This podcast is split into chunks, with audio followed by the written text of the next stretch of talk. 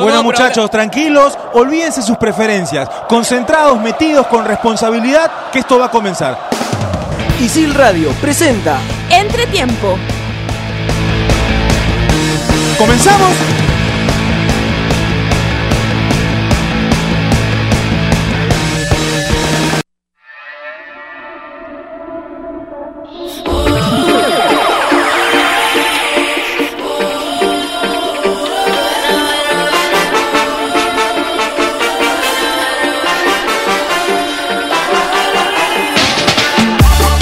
Hola, ¿qué tal? Bienvenidos a Entretiempo. Estamos iniciando su programa favorito el día de hoy con muchos temas de los cuales vamos a desarrollar durante el programa. El día de hoy se jugó la última fecha de la fase de grupos por parte del grupo A y el grupo B. Ya hay clasificados para los octavos de final de la Copa del Mundo Rusia 2018 por el grupo A se clasificó la selección de Uruguay con puntaje perfecto y también el anfitrión Rusia. Y por el lado del grupo B se clasificó España y Portugal. Ya están las llaves, ya hay un partido para el día sábado interesante entre Uruguay y Portugal que se va a realizar a la una de la tarde. Vamos a hablar también con respecto a la selección peruana. El día de mañana a las 9 de la mañana la selección el equipo de Ricardo Gareca cierra su participación en Rusia 2018. El rival es Australia. Hay algunas modificaciones en cuanto al once titular que va a mandar Ricardo Gareca para el último partido. Regresa Renato Tapia.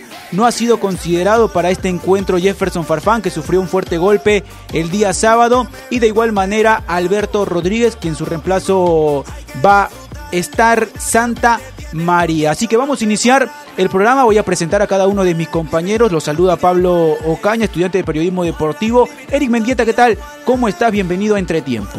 ¿Qué tal, Pablo? Un saludo para ti y para todos los oyentes de, Entretiempo. Eh, de verdad que este mundial no deja de, regalarnos sorpresas. ¿no? Hoy día hemos visto los partidos de Portugal, de España y, terminaron empatados. E incluso hay una jugada en la que Irán pudo haber volteado el partido y clasificaba hasta como primero de grupo, ¿no? Entonces hubiera sido algo insólito, algo increíble, porque justamente Oscar me contaba hace un momento que, que en, un momento del partido eh, estaba en último puesto Irán. Sí. Y, metía ese gol y pasaba como primero, ¿no? Estas circunstancias del Mundial de verdad que están sorprendiendo a todos. Eh, no sé si al final sea suficiente o alcance como para que campeone eh, alguien nuevo o alguna sorpresa, pues, ¿no? No sé si alcance para eso, pero, pero el hecho que haya habido tantas sorpresas en esta fase de grupo nos ha revelado un mundial bastante entretenido y bastante emocionante, cuanto menos. Pues. Exacto, ahora importante la clasificación de Uruguay con nueve puntos.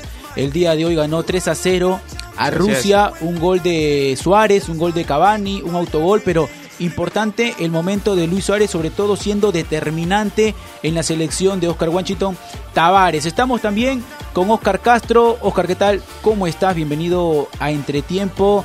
Te vi en los últimos minutos del partido Portugal-Irán muy tenso. Sí, Hola Pablo, ¿qué tal? ¿Cómo estás? No, tenso porque es que este mundial sigue confirmando la tendencia de que no hay favoritos eh, o, los que, los favoritos que a priori llegan al partido eh, con las apuestas a favor, terminan en, en la cancha complicándose con algunos resultados, salvo Uruguay que ha completado tres victorias y podrían igualarlo Inglaterra y Bélgica con tres victorias en la fase de grupos. Los demás, a todos se les ha complicado. Mira Alemania el fin de semana casi, casi quedó eliminado del Mundial. Eh, Tony Cross lo salvó al minuto 95. Exacto, muy bien. En cuanto a lo que vamos viviendo en el Mundial, remarcando el gol de Tony Cross en la última jugada de Alemania, un golazo. Un gol de crack total. Eric, estamos también con, nuestro con nuestra compañera Mabe Bueno, ¿qué tal? ¿Cómo estás? Bienvenida a Entretiempo. Hola, hola, hola chicos, ¿cómo están? Eh, como dice Oscar, un mundial que no es apto para las apuestas. Eh, creo que muchos han perdido mucho dinero apostando a los que a priori eran favoritos, pero se nos abre un mundial eh, lindo, ¿no? Porque los favoritos se les complica la vida con los que de repente no no tienen las apuestas a su favor, pero vemos que, como comentaba Oscar, tenemos un Bélgica que está bastante sólido, un Inglaterra que con Harry Kane a la cabeza, goleador el día de hoy del campeonato mundial, eh, y Uruguay que, si bien no ha tenido un grupo tan complicado, igual ha logrado sacar los nueve puntos, eh, son el día de hoy los candidatos, pero no dejemos de por fuera a Portugal, a España, al mismo Brasil a Francia, que nos eliminó del Mundial a nosotros como peruanos, Pero bueno, nada, el Mundial se pone lindo. Sí, importante el día de hoy los partidos, como lo veníamos mencionando, Uruguay ganando 3 a 0, eh, a Rusia los últimos partidos también por parte del grupo B, España empatando. Eh, Irán empatando también ante Portugal, una jugada que fue sancionada por el VAR. Finalmente el penal es convertido por el jugador de Irán y se estuvo viviendo minutos tensos por parte de la gente de Portugal. Somos estudiantes de periodismo deportivo y para continuar ya con el programa tenemos una información, tenemos un despacho por parte de nuestro profesor Jesús el Tanque Arias, así que vamos a escuchar las palabras de nuestro profesor que está en Rusia. ¿Qué tal chicos? ¿Cómo les va? Un saludo desde Rusia.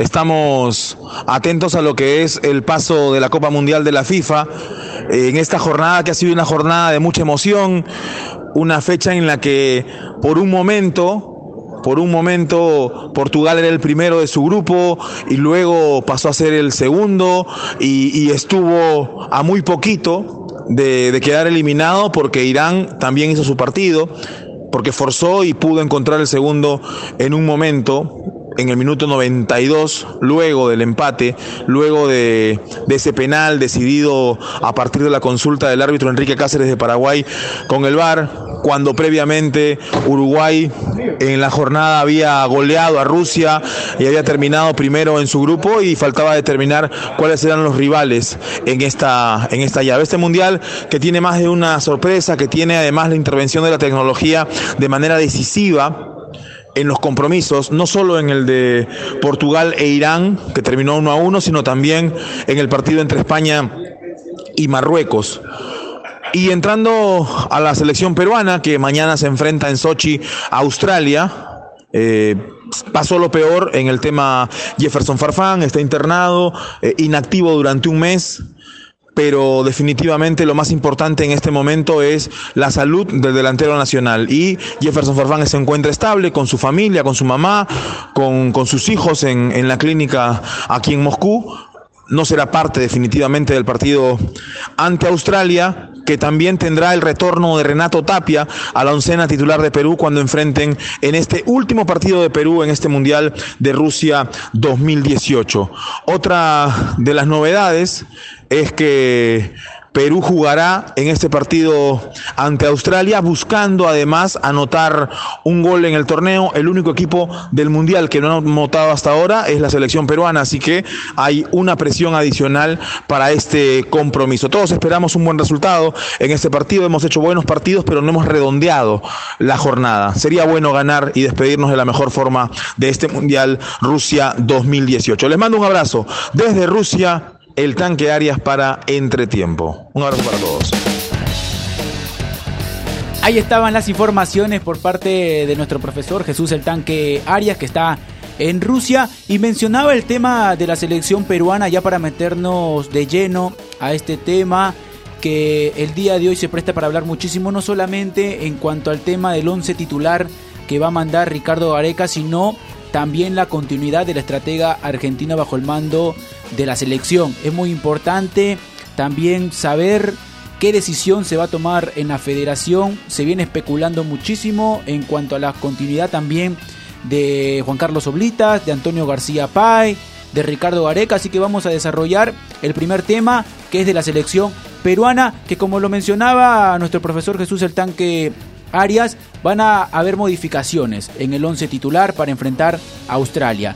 El primer cambio, Alberto Rodríguez no va a iniciar el partido por lesión, en su reemplazo va Santa María, un jugador que las veces que ha sido requerido por Ricardo Gareca ha respondido y ha demostrado que es el jugador, sobre todo en esa posición, que se acerca más a las características del Mudo Rodríguez en cuanto a la anticipación, a la marca y salir jugando. Es la primera modificación que se va a realizar en el 11 titular.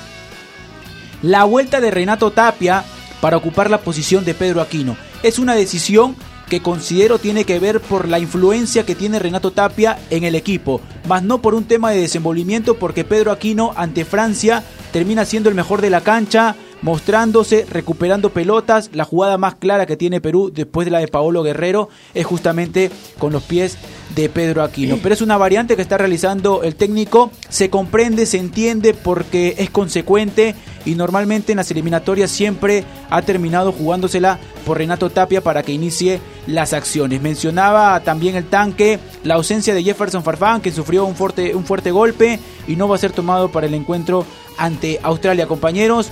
Un 11 con el 4-2-3-1, teniendo a Yosimario Tú manteniéndose en la primera línea y a tres jugadores que van a estar acompañando a Paolo Guerrero. André Carrillo por el sector derecho, Cueva de 10 y por el sector izquierdo el Oreja Flores. Un 11 bastante similar al...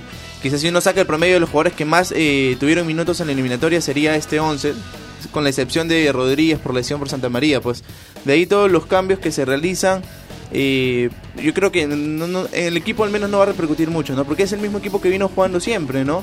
Eh, ahora, yo quería decir algo de Tapia porque en el partido con Dinamarca, cuando Tapia sufre ese golpe, eh, a mí me pareció un poco negligente de su parte y del, y del médico también del, equipo no haberlo sacado en ese momento, pues porque, a ver, no quiero, no quiero sonar malo, pero, pero después Tapia lanza un mensaje diciendo de que no recuerda nada de lo que pasó al día anterior. Entonces como que no, no quiero ser mala onda, pero suena bastante conveniente en ese momento, después de haber hecho un mal partido, decir que no recuerdas nada. ¿Por qué? Porque si hay un jugador que está tan grave como por no haber, eh, no, no recordar nada, entonces definitivamente es algo que el doctor debió haber notado. Eh, yo no sé de verdad, si, va a jugar mañana, seguramente es porque está en las condiciones de hacerlo, pues, ¿no? Pero hay una negligencia, hubo una negligencia en el primer partido que al final termina costando el gol porque a Tapia se le escapa la marca de Eriksen. Y definitivamente lo de Aquino, eh, yo quizás lo hubiera mantenido porque se ganó el puesto en ese partido, eh, hizo las cosas mejor de lo que hizo Tapia y, la selección tendría que haber salido con lo mejor que tiene en ese momento y dadas las circunstancias yo creo que aquí no está en una mejor situación. Algo que hay que tener en cuenta también es que se habla mucho del recambio y de la siguiente eliminatoria y de un proceso eh, con jugadores eh, que excepto Rodríguez, Farfán y Guerrero van a seguir en, en, este proceso de crecimiento. Bueno, ahora no vamos a tener ni a Farfán ni a Rodríguez. Salvo Paolo Guerrero vamos a tener al plantel que seguramente va a llevar al equipo a la próxima eliminatoria. Entonces va a ser importante, interesante también ver cómo se desenvuelve. Ahora hay unas declaraciones de Paolo Guerrero, ¿ah? Hay unas declaraciones de Paolo Guerrero y vamos adelantando. él, menciona, hay Paolo para rato. Hay Paolo Guerrero para rato todavía. Pero, Y Farfán en su Instagram también dice, no, ya soy mejor y da explicaciones de lo que pasó y después dice, hay poquita para rato. Pero también, del, dicho, del dicho al hecho hay mucho trecho. Vamos a ver en qué condiciones. Pero es muy, cierto, es muy cierto lo que menciona Oscar en cuanto a ese cambio generacional. Por ejemplo, yo llevo mucho el tema de Alberto Rodríguez y Santa María. Dos jugadores que marcan mucho en cuanto a su desenvolvimiento y también el tema de la edad. Para mí el cambio ante Francia fue muy claro. A lo largo de las eliminatorias y seguramente después del partido ante Australia, Santa María va a ser el titular indiscutible de la selección peruana, no solamente por el cambio generacional, sino porque considero que es un central que se ha acomodado muy bien al equipo, que ha respondido las veces que no ha estado Alberto Rodríguez y se acerca muchísimo a esas características y el tema de las lesiones no puede ser un problema que aqueje el equipo. Porque es lo que ha venido generando muchas veces Alberto Rodríguez. Sí, sí, definitivamente. Sí, ¿no? Eh, a ver, Alberto Rodríguez es un jugador que, como mencionaban, seguramente ya no va a estar ni siquiera ni siquiera como titular en la Copa América que se viene, porque tenemos atrás de él, como bien mencionan, a Santa María, que viene en un nivel bastante, bastante alto. Entró a controlar a un Giroud que fue, que fue muy superior a Alberto Rodríguez y Santa María eh, mal que bien pudo, pudo y estuvo a la altura, creo yo, en, en, ese partido para poder controlarlo. El caso del medio campo es complicado porque eh, tanto Renato Tapia como Aquino tienen las mismas características y a Gareca le gusta jugar con un volante de marca y un volante que te dé salida, que en este caso es Yotun o por ahí ha podido ser Flores en algún momento. Entonces, teniendo al mismo jugador eh, o teniendo las mismas características de jugador, habría que, entender qué pasa por la cabeza de Gareca de por qué pone a uno o a otro. Yo creería que, como bien mencionas, es un tema de actitud, es un tema de liderazgo de equipo y ese un poco es mi mi discurso para entender por qué Gareca pone a, a, Tapia. a Tapia y no lo pone a Aquino, que hizo un partidazo con Francia, ¿no? Entonces, eh, eso por ese lado. Y finalmente en el ataque le resuelve un poco el dolor de cabeza a Gareca porque sale Farfán por una lesión y ahora te quedas con, con el equipo que ha venido jugando durante todas las eliminatorias, que creería yo que eh, va a ser eh, el que termine jugando tanto el Mundial como el que empiece jugando las eliminatorias y la Copa América, ¿no? Como dicen, hay Paolo Guerrero para rato y no hay quien lo reemplace tampoco. Entonces, eh, está bien que Paolo quiera jugar. Exacto, ahora veníamos hablando del tema del cambio generacional, el tema de Pedro Aquino, Renato Tapia, considero, al igual que Mave, que es muy importante para Ricardo Gareca el tema anímico, lo que puede transmitir un jugador en la mitad de la cancha como Renato Tapia, a diferencia de Pedro Aquino, que si bien es cierto, es categoría de Renato Tapia, tiene la misma edad, pero en cuanto a transmitir al grupo el liderazgo en el tema anímico, por ahí hay una ligera ventaja por parte de Renato Tapia y Pedro Aquino futbolísticamente ha demostrado y ha respondido con la selección peruana. Es una variante aceptable, sobre todo por la función que cumple y sobre todo teniendo el plus del buen servicio y saber distribuir la pelota. Santa María en reemplazo de Alberto Rodríguez, mencionábamos ahí el tema del cambio generacional, porque Alberto Rodríguez se ha venido lesionando constantemente y por ahí Santa María las veces que ha sido requerido ha respondido. Así que para continuar con el tema de la selección peruana tenemos unas declaraciones con respecto a la continuidad de Ricardo Gareca porque es su último partido de esta era y ya va a depender del técnico argentino continuar con la selección peruana. Sí, así que vamos con las declaraciones de Loreja Flores, quien pide que Ricardo Gareca se quede con la selección peruana. La misma opinión que el país. Eh, queremos que, que se quede, después esa decisión la tiene él, como dije, pero la intención, creo, de, de la federación, de, de nosotros como grupo, creo que es que siga un proceso más y, y pueda seguir con nosotros. No es momento para hablar, o sea, yo le agradezco de todas maneras eh, a la gente, al pueblo, a, los hinchas peruanos, el apoyo que hemos tenido desde siempre, aún en los momentos más difíciles. Solamente ahora tengo puesto todo, estamos concentrados en el partido de mañana. Eh, sabemos positivamente que una vez que termine todo esto, se termina el vínculo y bueno, ya es el momento de empezar a pensar, pero hoy por hoy no, no tengo una respuesta, simplemente el hecho de, estar muy concentrado en el, partido de mañana. Ahí estaban las declaraciones de Loreja Flores, también del técnico de la selección peruana, Ricardo Gareca. Él menciona que hasta el momento no tiene una respuesta. Se acaba el vínculo, va a pensar, va a analizar seguramente en su país, en Argentina, que dicho sea de paso, no le está yendo bien en el Mundial se empieza a hablar en la prensa de Argentina los posibles reemplazantes para San Paoli después del Mundial, más allá del resultado que puedan obtener ante Nigeria, de hasta dónde pueda llegar Argentina en este Mundial. Lo más seguro es que San Paoli no continúe bajo el mando de la selección de Argentina y lanzan nombres. El primer nombre que lanzan es el de Simeone, que es muy complicado porque él también lo explicó en su momento lanzan el nombre también del muñeco Gallardo en River, que se está consolidando, que está obteniendo cosas interesantes, tiene la Copa Libertadores. Y después de estos dos técnicos viene Ricardo. también. También viene, como lo menciona Oscar, y suena el nombre de Ricardo Gareca. Que escuchaba, por ejemplo, al bambino Pong hablar con respecto a este tema, y él mencionaba, Simone no va a querer, Gallardo no va a querer, pero Ricardo Gareca sí va a querer. Le hacen la propuesta a Ricardo Gareca y acepta seguramente el buzo de Argentina. Y está en lo correcto de repente porque ¿qué persona no quiere representar a su país? no quiere dirigir a su país. Entonces, por ahí está el tema de que Ricardo Gareca no continúe con la selección. Y él, lo ha dicho, ¿no? Él no ha ocultado nunca su deseo de dirigir en algún momento a la selección argentina. Siempre lo ha dicho, sí. Es cierto, ¿no? Pero también habría que ponerse en el momento de Argentina, ¿no? Porque ahorita las papas queman, no solamente por la situación en el Mundial, sino Argentina viene teniendo una mala actuación y un mal funcionamiento de equipo hace bastante tiempo, no solamente los jugadores, sino también la dirigencia.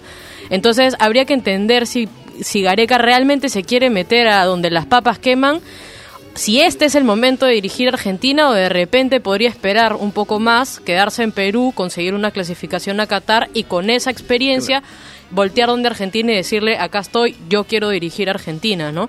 Entonces ahí, finalmente la decisión la tiene Gareca, ¿no? Obviamente.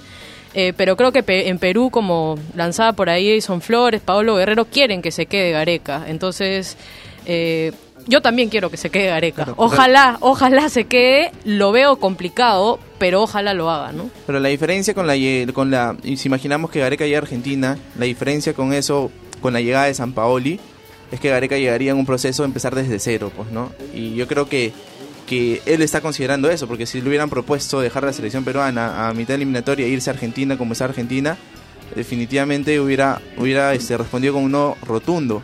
Pero al empezar de cero, yo creo que para él es atractivo, ¿no? Empezar una eliminatoria de cero, tener la posibilidad de tener una Copa América, porque ojo que cuando vino a Perú, la selección tampoco o sea, también era un fierro caliente, quizás salvando distancias como un equipo como Argentina, ¿no? un bicampeón del mundo que tiene más responsabilidades, pero a nuestro nivel, para nuestro medio, la selección también era un fierro caliente que venía ya pues de fracasar un montón de eliminatorias. Es ¿no? cierto, pero no tenía nada que perder acá en Perú. O sea, Perú no clasificaba hace 36 años, no ganaba nada hace tiempo, nadie nadie apostaba un sol por la selección y el día de hoy Gareca tiene 98% de aceptación, ¿no? Y- en y- cambio Argentina tiene una carga emocional, necesita campeonar, necesita Copas Américas, necesita Y llega, y, llega y Ricardo Gareca llega a la selección sin la presión de conseguir la clasificación a Rusia 2018. Ahora, Sí, ahora sí. Si no, el plan de, de Juan Carlos Oblitas, y se lo explica muy en claro a, a Ricardo Gareca, era queremos formar jugadores, queremos dejar jugadores para Qatar 2022, Oscar. Ahora decía Pablo, disculpa, eh, Oblitas se va a quedar todavía hasta fin de año. Pongámonos en el supuesto de que Gareca se vaya. Oblitas va a estar hasta, hasta fin de año, entonces va a ser él el que elige el técnico porque tenemos Sí. Amistosos pactados ya en septiembre, ¿verdad? Sí, Holanda Eh, y Alemania. Y Alemania. Él contaba que él eligió a Gareca porque era un técnico que, le- que estaba acostumbrado a trabajar en austeridad. Me pregunto yo, hoy, con, luego de una clasificación mundialista, luego de una participación en mundial, ¿qué, qué clase de técnico o que- con qué perfil se va a buscar? Yo creo que con el mismo, ¿no? Seguimos en austeridad. Tenemos 23 jugadores. A, eso voy. O ¿Crees sea, que- para mí tenemos 23 jugadores y si volteamos a ver qué hay en el torneo local no hay mucho más, ¿no? Entonces, como tú bien decías, se escogió un técnico que pueda buscar jugadores en la austeridad, que sea paciente, como lo fue Gareca en Vélez, que le quitaban a todos sus jugadores y él volvía a armar un, un- un cuadro competitivo. Entonces, creería que va, va a ir más o menos por ahí, Oblitas. Creo que no va a cambiar mucho el- la expectativa, porque como decía Pablo, la idea era clasificar a Qatar. Y seguimos con la idea de clas- Sí, clasificar y aparte a se Qatar. consigue el objetivo de dejar jugadores para competir en las eliminatorias para Qatar 2022, que es lo más importante. Hay un grupo, hay un equipo, hay jugadores, si bien es cierto, aún no hay un universo amplio en cuanto a jugadores y por ahí un técnico pueda tomar alguna decisión, pero se ha dejado un equipo que me parece que se ha consolidado y que respeta una idea. En cuanto al perfil del técnico que se buscaría si en caso Ricardo Gareca no continúe, seguramente lo primero, jugadores con compromiso, jugadores que respeten la selección peruana y que estén a las órdenes del director técnico. Un técnico que tenga en claro que la identidad del fútbol peruano se basa a raíz del toque, a raíz de poner la pelota al ras, no jugar con balones largos y seguramente a partir de ahí se van a conseguir grandes cosas que es lo más importante. Ahora, si se va Ricardo Gareca y por ahí tiene la propuesta de Argentina, está el tema de San Paoli, que saldría, que lo más seguro es sea lo que, lo que consiga Argentina en el Mundial, San Paoli no va a continuar. ¿Se puede dar ese cambio, San Paoli, a la selección peruana? ¿Ustedes consideran una alternativa o tienen otros nombres? A mí me gusta la alternativa. Eh, San Paoli es un técnico que tiene una capacidad comprobada, al menos desde lo táctico, desde el trabajo.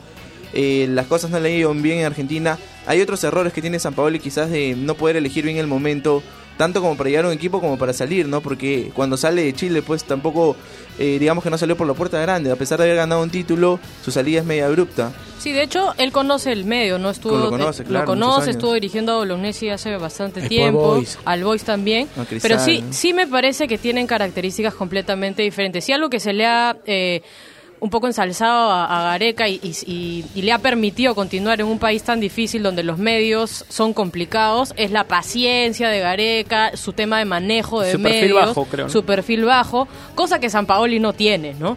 Eh, el día de hoy o toda la semana anterior, eh, la prensa argentina y San Paoli han venido eh, en una en, en un, en un problema grande, ¿no? Entonces, por ahí también creo que le baja algunos puntos a Yo creo que para mí, y lo conversamos con Pablo antes del programa, eh, yo no había pensado en San Paoli, no es una opción que me desagrade, me parece una buena opción, eh, pero yo apostaría, si es que, por ejemplo, recibe una oferta Gareca de Colombia, apostaría por un trueque y que Peckerman venga acá. Peckerman a descansar, no solo por un tema de, no solo por un tema del primer equipo. Peckerman dejó un plan de menores en la, en la Asociación Argentina de Fútbol que luego tomó Uruguay. Bueno, los dirigentes derrumbaron ese proceso y ahora está haciendo lo mismo con Colombia. ¿Por qué no? Eh, eh, y él es un técnico muy parecido a Gareca y, y puede dejar también un plan de menores en la Federación Peruana. Son las alternativas, ¿no? Son las alternativas que van quedando a raíz de saber cuál es la decisión final de Ricardo Gareca. Todo el Perú espera que continúe por la porque en un momento malo del fútbol peruano logró clasificar a la selección al mundial, logró consolidar jugadores y sobre todo marcó una diferencia. Los jugadores que no están comprometidos con esta selección, chao. Y los que sí están comprometidos, que sigan, que continúen y que mantengan, que sostengan ese compromiso para que continúe. Vamos a seguir hablando del tema de Ricardo Gareca. Nos vamos a una pausa y estamos regresando con su programa favorito, Entre Tiempo.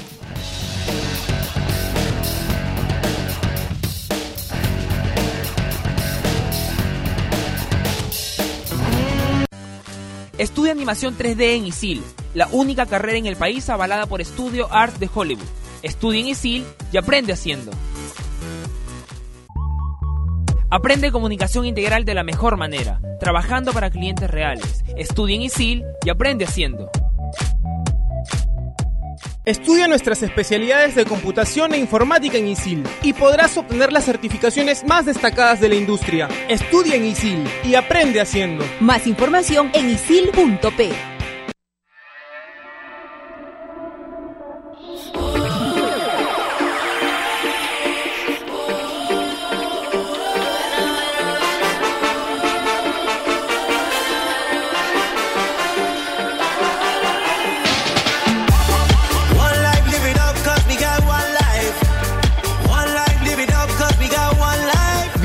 continuamos con su programa Entre Tiempo. Ahora vamos a... Aguanta, aguanta, aguanta. la hinchada peruana, la hinchada Sí, peruana. vamos a tocar el tema de la hinchada peruana, que la verdad fuimos locales en Rusia. Importante la cantidad de hinchas, no solamente en el estadio, sino a las afueras cantando, realizando banderazos y sobre todo mostrándole el apoyo a la selección peruana en los distintos lugares que le tocó jugar. Sí, siempre es importante el apoyo del público y no solo en Rusia, aquí también se hicieron diferentes fanfests, eh, diferentes eventos para que la gente apoye.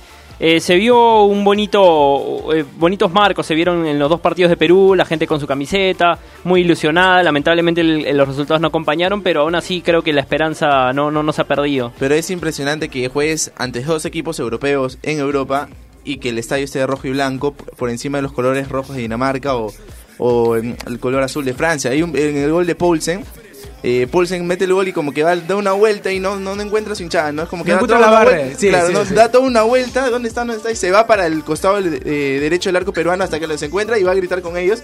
Que era una...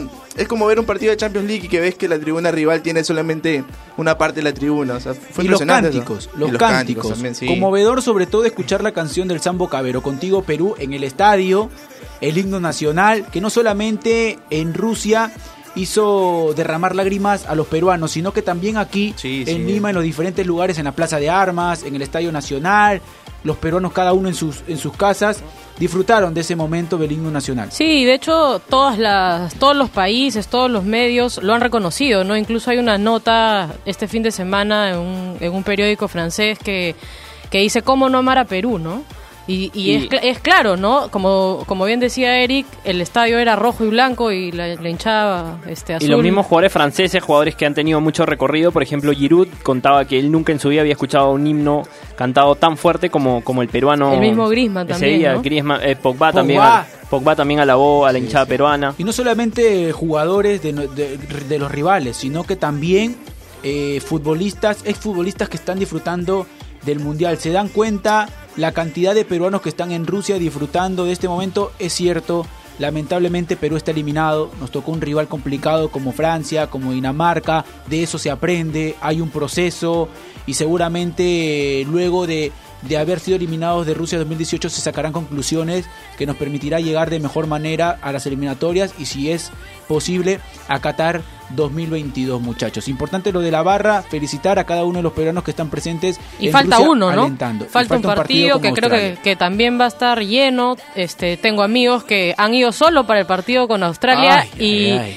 y esperan ver a Perú en, en fase, en siguiente fase, ¿no? Pero igual van- igual van, ¿no? igual van, igual están este, emocionados están por querer gritar, ¿no? que quieren gritar un gol peruano, ¿no? Cosa que no no ha pasado hasta el día de hoy, pero yo y así como todos los peruanos queremos gritar un gol peruano. Sí, totalmente. Ahora, muchachos, el tema del mundial, los, los equipos sudamericanos, el tema de Uruguay, clasificado con puntaje perfecto. Importante lo que ha estado realizando, respetando su identidad de juego. Si nosotros hablamos de nuestra identidad en el fútbol peruano, poner la pelota al ras, tocar en corto, la identidad del fútbol uruguayo no se basa quizás en un fútbol estético, sino en quizás respetar esa identidad. Y lo hemos visto en los partidos, ganar con la pelota parada, que es su herramienta hoy en día de Uruguay. Y importante para Uruguay que, que sus dos máximos estrellas, sus dos máximos goleadores, hayan aparecido en esa fase de grupos. no Primero Luis Suárez en el partido contra Arabia Saudita, volvió a marcar hoy día.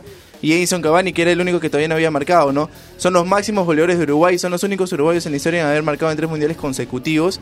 Y tenerlos a, o sea, para los uruguayos, tenerlos, tener a ese par con la mecha prendida va a ser muy importante de cara a octavos de final. Exacto, ahora el tema de Uruguay lo veníamos tocando con Eric. Ahora Oscar, Argentina, vamos a hablar de los equipos o de las selecciones sudamericanas en el Mundial. El tema de Argentina.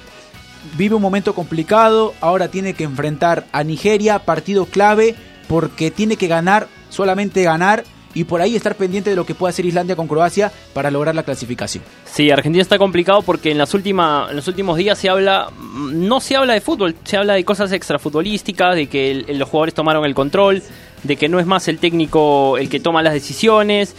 Pero vamos a ver, mañana Argentina tiene una dura prueba, vamos a ver, no se sabe, eh, bueno, San Paoli dice que él sigue teniendo el control, vamos a ver, vamos a ver cómo es realmente la situación.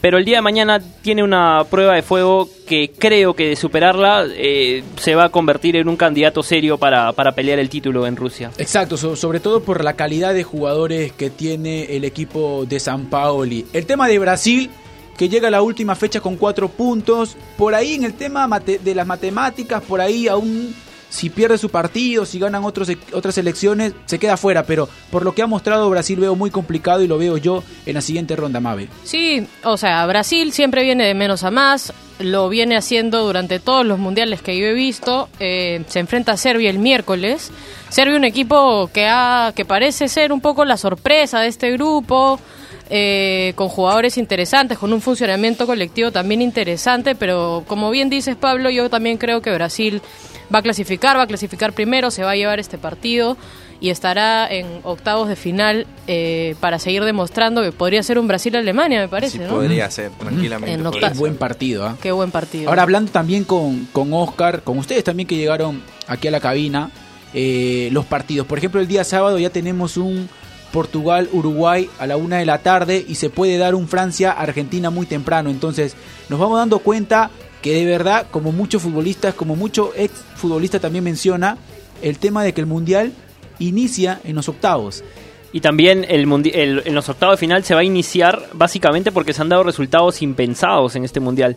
Eh, entonces, de repente, cuando teníamos cuartos de final o algún, eh, eh, algún partido de repente en octavos, pero la mayoría en cuartos de final, enfrentamientos directos entre estos equipos, ¿quién sigue imaginar un posible Alemania-Brasil en octavos de final? totalmente. Reeditando esa semifinal del mundial pasado, eh, es muy probable que se dé.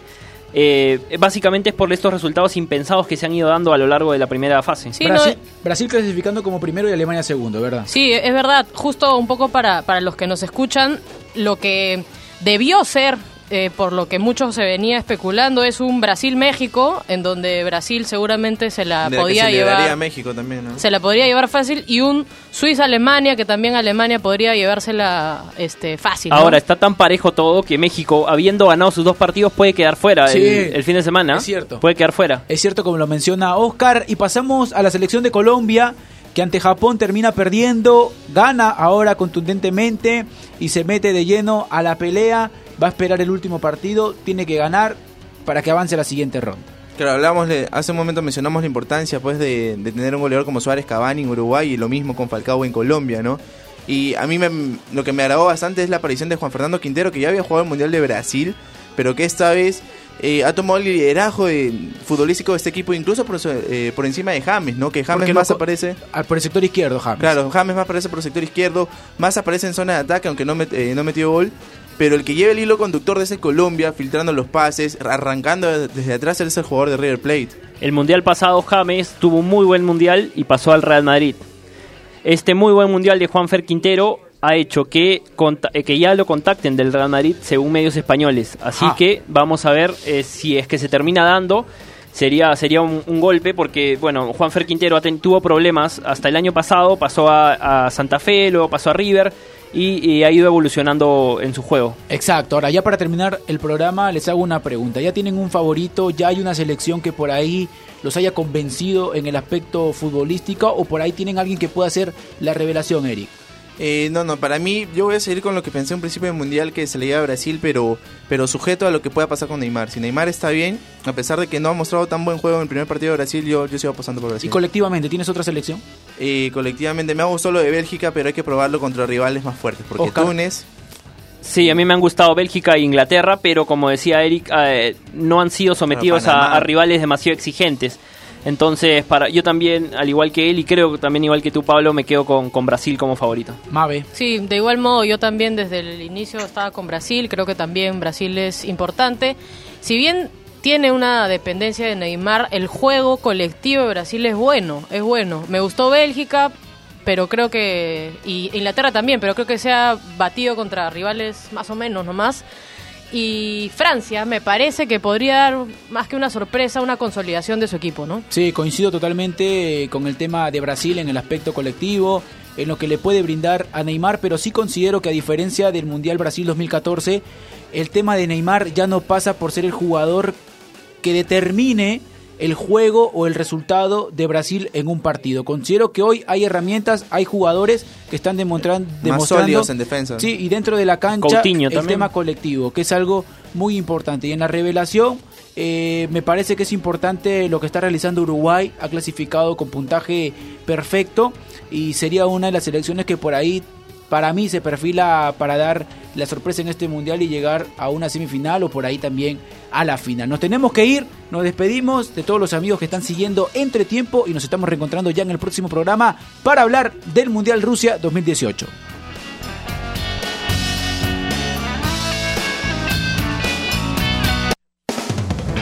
Isil Radio presentó Entretiempo.